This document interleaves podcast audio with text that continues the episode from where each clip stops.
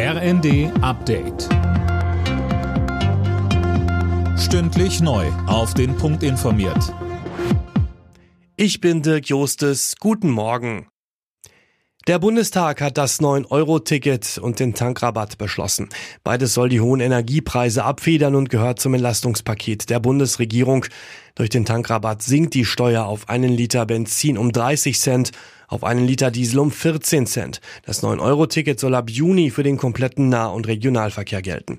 Dazu müssen heute aber auch die Länder noch zustimmen. Ob sie es tun, ist offen.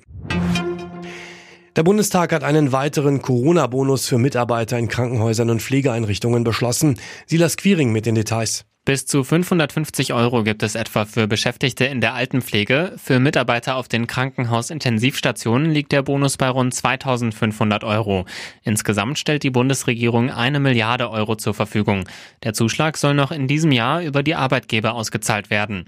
Ein Bonus allein reiche aber nicht aus. Auch die Arbeitsbedingungen müssten sich deutlich verbessern, so Gesundheitsminister Lauterbach.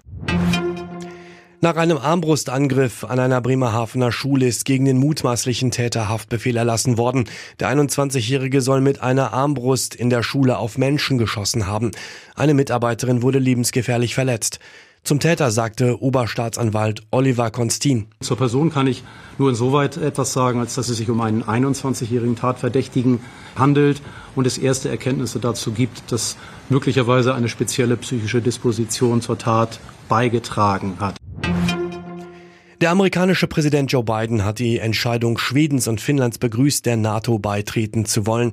Beide Länder haben die volle Unterstützung der USA, sagte Biden beim Besuch der schwedischen Regierungschefin und des finnischen Präsidenten im Weißen Haus. Fußball-Zweitligist Hamburger SV hat das Relegationshinspiel gegen Bundesligist Hertha BSC gewonnen. Im Berliner Olympiastadion gewannen die Hamburger mit 1 zu 0. Das Rückspiel findet am Montag statt.